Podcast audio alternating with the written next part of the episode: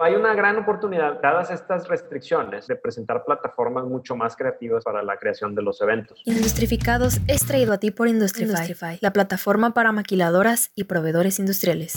Bienvenidos al capítulo número 36 de Industrificados. Mi nombre es Miguel Ángel Reinaga y nuestro invitado de hoy es Francisco Luna. Él es director y socio de la empresa Sega la cual se dedica a la fabricación e instalación de stands para expos. También es host del podcast Mundo Expo. Y este capítulo es un poquito diferente porque nos platica el cómo participar en una expo como expositor o como invitado, qué recursos necesitas, estrategias, cómo seleccionar tu espacio y nos platica también el futuro de las expo post-COVID. Y sin más que decir, te dejo con el capítulo. Paco Luna, bienvenido. Bueno, Francisco Luna, bienvenido. Paco, Paco Luna, mira. Desde Monterrey. Tengo entendido que tú estudiaste ingeniería industrial y sistemas. ¿Cómo es que funciona eso?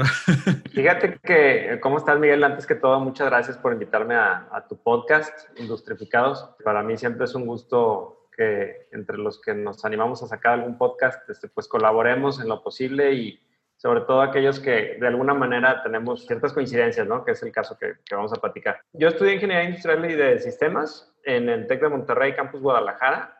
Estuve ahí del año 95 al 99. Y curiosamente, en el área de ingeniería estuve pocos años profesionalmente y ya después, ahorita estoy más en otros rollos, en, más en la parte comercial y en la parte administrativa de, mis negocios. Pero sí, ahí, ahí estudié ingeniería industrial y de sistemas. Entonces, creo que cubro el, el primer filtro de ser ingeniero para poder estar aquí contigo. Perfecto. Y después te pasaste a director comercial en Sintec, tengo entendido. Sí, bueno, de hecho, pues yo trabajé desde, desde, la universidad. Te puedo platicar experiencias de lo clásico que traba uno a trabajar durante el semestre. Yo creo que empecé a trabajar en empresas grandes desde quinto, sexto semestre de la carrera entre algunas te puedo platicar que trabajé en Ultracril, que ahorita ya no existe, era del grupo Sitza, el grupo Sitza de Monterrey, curiosamente tenía pues, mucha presencia también en Guadalajara. Me tocó trabajar ahí seis meses. Estuve también en proyectos en grupo Urrea, no sé si lo ubicas, que es muy importante también ahí en, en, la región de Jalisco. También estuve en Cervecería Cuauhtémoc. El último año de mi carrera estuve en la planta de Guadalajara, de Cervecería Cuauhtémoc Moctezuma, que ahorita ya es Heineken. Trabajé por ahí un año, curiosamente, en, en un área que yo no tenía nada de experiencia. Me tocó hacer una intranet ahí para cervecería y pregúntame qué sabía de eso. Nada. Pero me dijeron, ¿te la avientas? Sí, claro, con la mano en la cintura, claro que sí. No, hombre, eran unas desveladas para investigar. Me acuerdo que había un sistema que se llamaba Front Page o algo así. Ah, sí, sí, sí. Pues me puse a estudiar a ver cómo hacerlo y los hipervínculos y pues ahí aprender haciendo, ¿verdad? Entonces, afortunadamente nos fue bien con ese proyecto. Terminó el año y no se abrió algún puesto de planta. Coincidió con que yo ese año ya terminaba la carrera entonces, a mí me gustaba mucho trabajar ahí. Desgraciadamente no hubo algún puesto de planta y pues decidí migrar a una empresa de cristales para construcción y cristales para muebles, ahí en Guadalajara. ¿Tú eres de Guadalajara? Yo soy de Guadalajara. Vivo en Monterrey desde hace 15 años, pero soy originario de Guadalajara. ¿Y cómo es que un ingeniero, o sea, termina en publicidad, no? Digo, no es como que sea algo malo, pero es... Claro. Mira, voy a, a lo mejor me van a odiar aquí muchos radioescuchas, pero o podcast escuchas, pues a nosotros en Ingeniería Industrial y se me hace que en todo el país nos decían los, los LAES con casco. o sea, como que dentro de las ingenierías éramos los que teníamos un poquito menos complicaciones matemáticas en cuanto a, a materias complicadas. Sí. Yo soy este, industrial también. ¿Tú eres industrial? Ah, bueno, sí, pues somos, somos del equipo y a lo mejor también fuiste buleado por otros ingenieros. Ah, sí, toda la, todos, los cuatro, todos los cuatro años ahí. Cuatro años y medio. los físicos industriales y los electrónicos y nos traían a raya. Pero algo de lo padre es que pues te da una visión más general. Es decir, me ayudó a ver diferentes áreas desde la carrera y luego ya en el, en el ámbito profesional. De alguna manera siempre tuve la cosquillita de poner mi negocio en algún momento entonces, pues me fue llevando la vida profesional de una cosa a la otra, primero en las áreas más de planta, luego en las áreas más como de recursos humanos. Tuve oportunidad de ver áreas de planeación estratégica, áreas administrativas Finalmente, áreas comerciales, ahorita que platicabas de Sintec, fue una experiencia que a mí me faltaba vivir, que era la parte comercial. O sea, ya, ok, ya se hace todo, ¿y ahora cómo vendo? ¿Cómo le hago? Creo que era la experiencia que me faltaba para luego dar el brinco y tratar de, poner mi negocio. Y cómo di con el área de mercadotecnia, y, ahorita platicamos un poquito del negocio que, que tengo desde hace 15 años, pues fue uno de mis mejores amigos, Joaquín Gallegos, desde la primaria. Fundó en el año 2000 junto con mi otro socio, Fernando Cepeda, una empresa de instalación de stands para exposiciones que se llama SEGA. no le batallaron mucho para el nombre, Cepeda Gallegos. Ah, ok, yo pensé que por el juego de Sega Genesis. O... Eh, eh, nomás que era con ese, y, pero mira, nos, nos, sirvió mucho para ubicar muy, muy bien la marca, posicionarla. Entonces, pues es un área de, de mercadotecnia en eventos, cuando yo me iba a venir a vivir a Monterrey, le platiqué a, Joaquín y a Fernando y les dije, ¿cómo ven? Ponemos Sega en, Monterrey. Ellos pues lo habían fundado en Guadalajara y decidí entrarle a ese negocio desde hace 15 años. Alguien me dio un consejo una vez, me dijo, no hagas de los amigos negocios, haz de los negocios amigos. ¿Y ustedes los fabrican o los comercializan?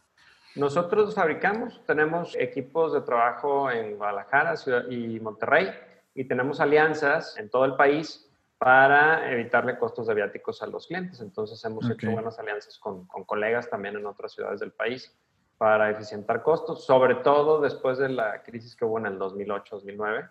Claro. Los stands es algo, se podría decir como de nicho. O sea, ¿cómo das con, con él, no? Si nos vamos un poco más atrás, lo que yo sé de parte de, de Fernando y de Joaquín es que Joaquín primero puso una agencia de, publicidad, por así decirlo, ayudaba a ciertas empresas con la parte publicitaria y Fernando sí estaba en la parte de stands dentro de otra empresa. Entonces, Fernando llegó a ser cliente de Joaquín. Al pasar de los años, decidieron poner la empresa a los stands. Ah, okay, como inició. Por ejemplo, si yo fuese un proveedor o alguien que quiere rentar un espacio, tú en tu experiencia, más o menos, ¿qué precio tienen en México hay dos partes en cuanto al costo de un stand. Una es, si tú eres una empresa que quiere participar, vamos a hablar del tema para que tu audiencia lo pueda ubicar un poquito mejor. Vamos a poner un ejemplo, Expo Manufactura, que es en la ciudad de Monterrey, cada año, es una expo muy grande del sector industrial. Expo Manufactura tiene una empresa que es el dueño de la marca y el organizador del evento, que es Grupo Tarsus México. El primer costo que debe cubrir un expositor es el costo del área. Esa parte, digamos que es estilo bienes raíces, ¿no? El centro de exposiciones le cobra toda el área al comité organizador por los días del montaje, más los días del evento, más los días del desmontaje. Y el comité organizador, pues lo que hace es subarrendar esa área durante los días del evento y pues divide sus costos de acuerdo al espacio que va a cubrir tu stand. Entonces, si tú vas a tener un área de 6 por 6 metros, pues vas a pagar menos que alguien que tiene un área de 12 por 9 metros, pero quizá el costo por metro cuadrado es mayor para el que rentó el 6 por 6 que el que rentó el 12 por 9, ¿verdad? No es siempre proporcional. Ese costo no es el mismo que vas a tener en una expo con tanta trayectoria como esta Expo Manufactura, que un evento es de menos tradición o es un poquito más comercial, dirigido a otro tipo de público, pues va a ser un, espacio con un costo completamente diferente. Y la otra parte de costo ya entra con empresas como la que tengo de Sega, que es el costo de instalación de un stand o de un espacio adecuado para usar durante el evento. Muchas veces las empresas no se quieren ocupar en qué poner ahí, pues entramos a empresas como nosotros para asesorarlos y quitarles ese problema. Entonces nosotros lo que hacemos es hacer un diseño de acuerdo al espacio, de acuerdo al evento, de acuerdo al tipo de producto del cliente, a lo que quiere comunicar, a la usabilidad que quiere tener, que si quiere tener una talita privada o no. El costo del diseño pues es muy variable. A lo mejor para un mismo espacio de 6x6, un estante puede costar 25, 30 mil pesos en la estructura, no, no hablo del espacio. Y acá, dependiendo del tipo de diseño, te puede costar muy diferente un 6x6 puede salir en 20 mil, 25, 30 mil pesos, hasta 150 mil o 200 mil pesos. Si ya le metiste pantallas de LED, si le metes doble piso, si le metes... ¿Y, cuál es la este, diferencia, por ejemplo, a un empresario que tenga la mentalidad de No, pues es que ya pagué 30 mil pesos. El producto o la información que nosotros tenemos es muy buena. Pongan una mesa, pongan una lona atrás, así de 600 pesos, y nomás pongan a los, mis mejores vendedores ahí. Si hay una percepción de los invitados al evento en cuestión de un stand y una mesa con un buen equipo. Voy a hablar desde el punto de vista del expositor si vas a un público muy especializado, que ya conoce tu marca, que va a ir y te va a buscar a ti específicamente como empresa, quizá te puedes tomar la libertad de hacer eso. Pero si vas buscando clientes nuevos, que quieres aprovechar el flujo de la expo, el 80% de los expositores es a lo que va, pues quizá no es la mejor idea. Y tú lo que buscas es posicionar tu marca al nivel de tu competencia o más pues sí, preocúpate por tener que tu imagen total refleje eso. Ok, ok. te, voy a agarrar de consultor ahorita. Por ejemplo, yo que tengo la plataforma ¿no? de Industrify, que es plataforma digital para conectar proveedores y, maquiladoras, ¿me recomendarías a mí invertirle un buen a, a, un stand, a un buen evento de manufactura o proveeduría? ¿O me recomendarías irme más guerrilla, no? Rento como lo más pequeño, ¿qué me recomendaría? En post-COVID Fíjate que estamos, de hecho, trabajando mucho en ese sentido, porque está habiendo muchos cambios. Van a regresar los eventos físicos, sin duda, pero sobre todo de inicio van a ser eventos que, que van a ser más pequeños, simplemente porque está habiendo menos vuelos, eh, la gente no va a estar tan confiada en viajar, y, digo, tú, tú, lo sabes al, estar en ese medio, se van a ir con, con, pies de plomo, es decir, no van a dar un paso sin estar completamente seguros que el riesgo es mínimo para su gente y para su marca. Pues de entrada eso presenta un gran reto. Estamos en contacto con los recintos, cómo se están preparando con los lineamientos y pues va a haber necesidad de hacer pasillos más amplios, reducir la cantidad de personas que pueden ingresar al mismo tiempo al, evento, pues y Sí, más regulado, o sea, es que pues fórmate porque ahorita la sala está llena y hasta que empiece a salir gente puedes entrar tú y eso pues va, a causar pues molestias, ¿no? Este, no, no es nada atractivo. No es nada padre que te, empiecen a limitar como visitante en ese aspecto. Sin embargo, pues van a seguir siendo oportunidades de negocio y ahí va a haber gente realmente... Eso también es un filtro para encontrar al que realmente va interesado en, en los productos y servicios que ahí se ofrecen. Porque si a pesar de todas esas medidas, ahí es, quiere decir que hay muchas personas que a lo mejor te daban la vuelta a pasearse, a llevarse las plumas, y pues ya eso se va a reducir en gran medida. Además, se abre una oportunidad muy interesante para los eventos virtuales, y es ahí donde nos estamos clavando mucho, porque hay mucha área de oportunidad de hacer eventos diferentes. Pues ahora sí que estamos llenos de contenido audiovisual, pero hay una gran oportunidad porque dadas estas restricciones, pues también es una oportunidad de, presentar plataformas mucho más creativas para la creación de los eventos.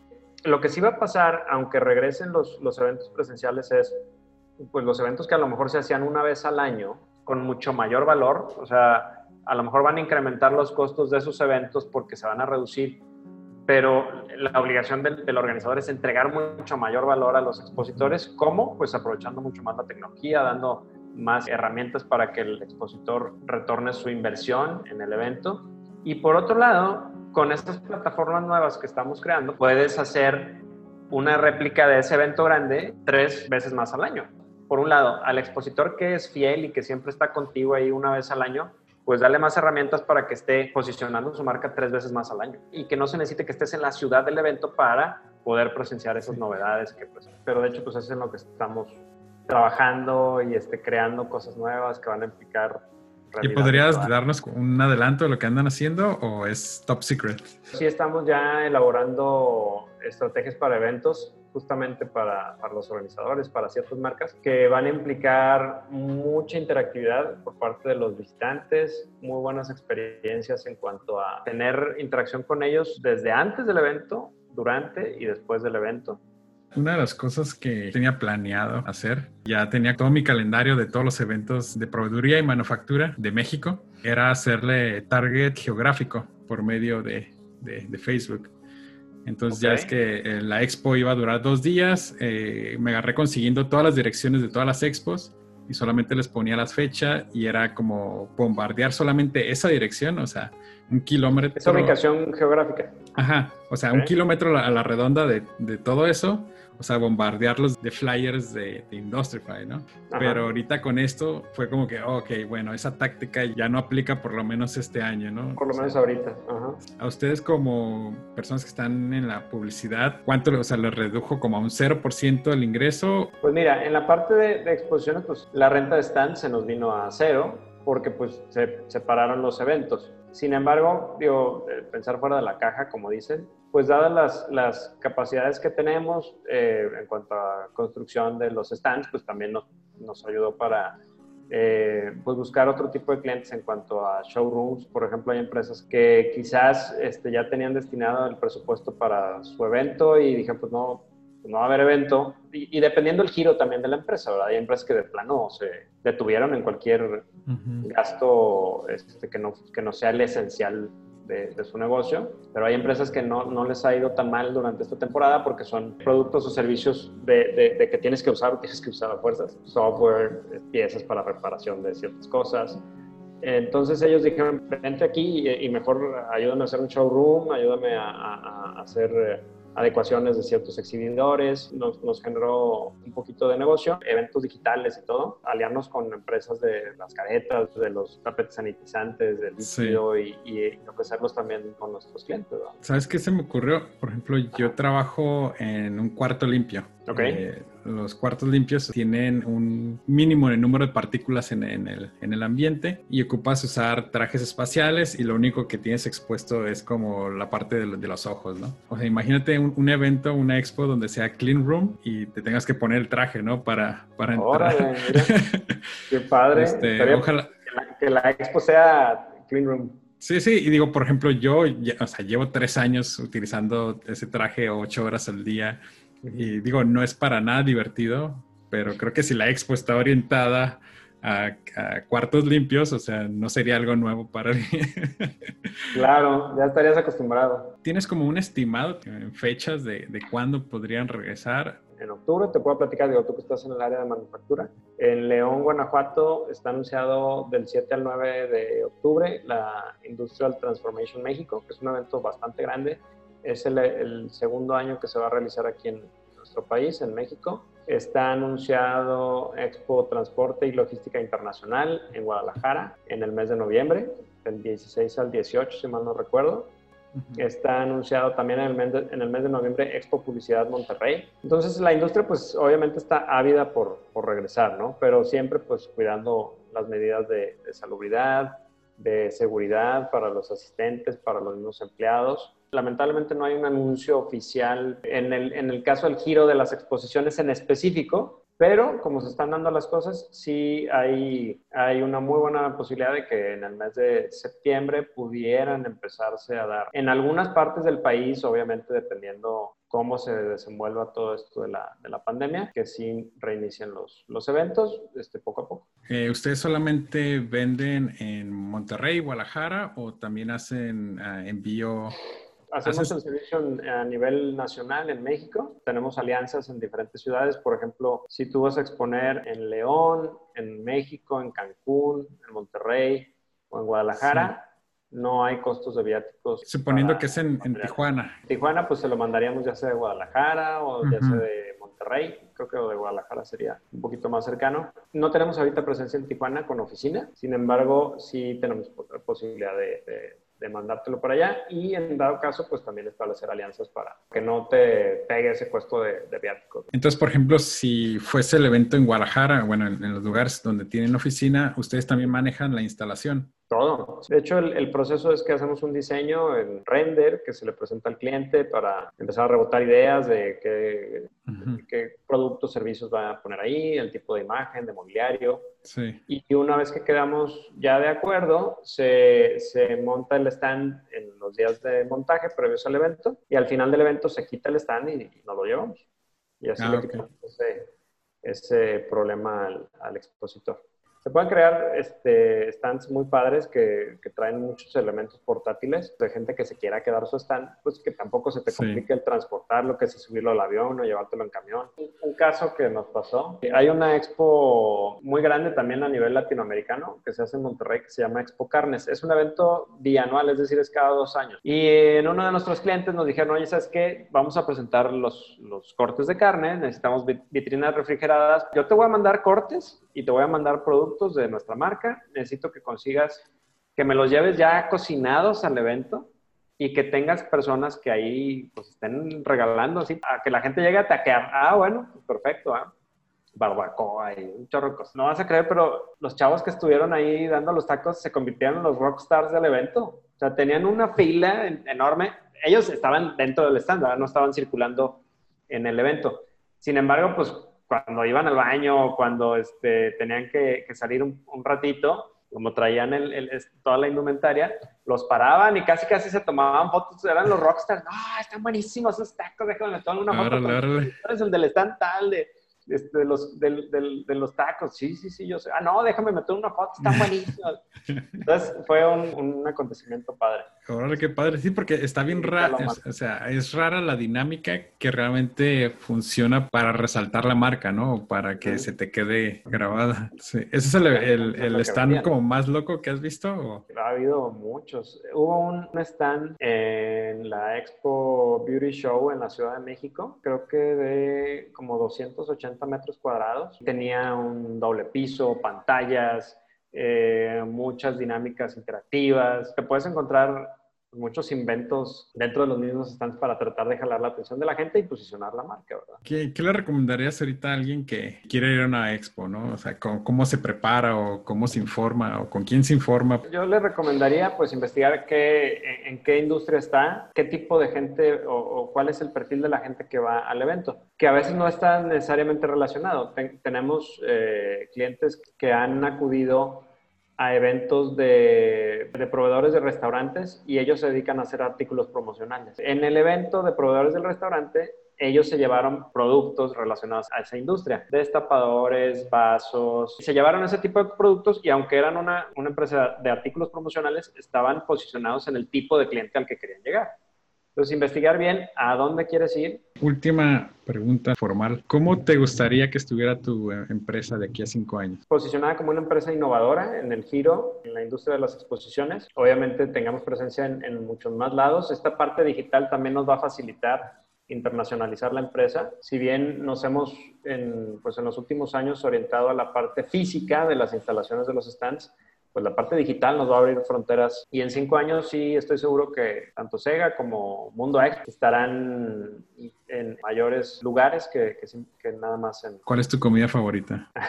Te va a dar risa, pero me acuerdo muchísimo de unos champiñones con mantequilla que hacía mi mamá cuando estaba pequeño y siempre lo recuerdo como de mis alimentos favoritos de todos los tiempos. Ya hace mucho tiempo que no lo pruebo, pero digo, quizás es también la memoria luego te juega chueco y quizás no estaban tan buenos como yo lo recordaba. La verdad sí soy muy carnívoro, es decir, no todos los días de la semana la como, me gusta mucho, me gusta mucho la comida italiana, este también, y acompañándola con un buen vinito, mucho mejor. ¿La mejor bebida? La cerveza, así como de... Y me he hecho aficionado del mezcal. Ah, Tengo un muy buen amigo, Luis Loya, que tiene una empresa que se llama Nación de las Verdes Matas. Es una empresa que creó hace unos años. Tiene un fin social y cultural muy padre. Él se va a las, a las comunidades más recónditas de todo el país. Y digo, si, si dices mezcal, a lo mejor ubicas más Oaxaca, porque es el más famoso en cuanto a mezcales, pero hay mezcales en el norte del país, hay mezcales en Sonora, en, Nuevo León, en Durango. Y él se, ha especializado mucho en conseguir de los mejores mezcales que hacen comunidades y luego los, se los trae a, acercarlos a la gente que pues no los podemos conocer porque no los vas a encontrar en un supermercado, no los vas a encontrar en, un, en una tienda de, de conveniencia, porque son de lotes muy pequeños, no están industrializados, más artesanal, ¿no? Más artesanales, exacto. Y encuentras cada cosa. Qué delicia. ¿Y el mejor libro? Hay una novela histórica que me gusta mucho que se llama A la sombra del ángel. Fue escrito por Antonieta Rivas Mercado, si mal no recuerdo. Es una novela que narra la instalación del, del, Ángel de la Independencia en la Ciudad de México. Me gusta mucho leer biografías de, de los emprendedores y empresarios que, que la han que, que, la han hecho muy bien y que nos pueden dejar experiencias, ¿no? Richard Branson, este, uh -huh. Jobs. ¿El mejor momento? El nacimiento de mis hijos es un momento inolvidable. Tengo dos, dos pequeños, Alexa y Santiago. Si pudieras enviarle un mensaje de WhatsApp a todo México, ¿qué diría? Hazlo, hazlo. Es decir, todos tenemos una idea en la mente que nos está revoloteando y no estoy hablando de, de, necesariamente poner un negocio, puede ser muchas cosas, tener una familia, entrar a una empresa nueva, tomarte un año sabático. Esa idea que te está revoloteando en la cabeza, yo diría, hazlo, porque luego cuando se pasa el tiempo de lo que uno se acuerda o se arrepiente, mejor dicho, es de lo que no hiciste, no de lo claro. que sí. Paco, muchísimas gracias. No, hombre, muchas gracias a ti, Miguel. Gracias por invitarme. No, no, por nada. Industrificados es traído a ti por Industrify, Industrify, la plataforma para maquiladoras y proveedores industriales. Y antes de cerrar, quiero agradecerte por estarnos escuchando y me gustaría saber un poco más de ti. Si te gustó el podcast, danos 5 estrellas y déjanos un comment en Apple Podcast. También nos puedes encontrar en Facebook e Instagram. Y hasta la próxima.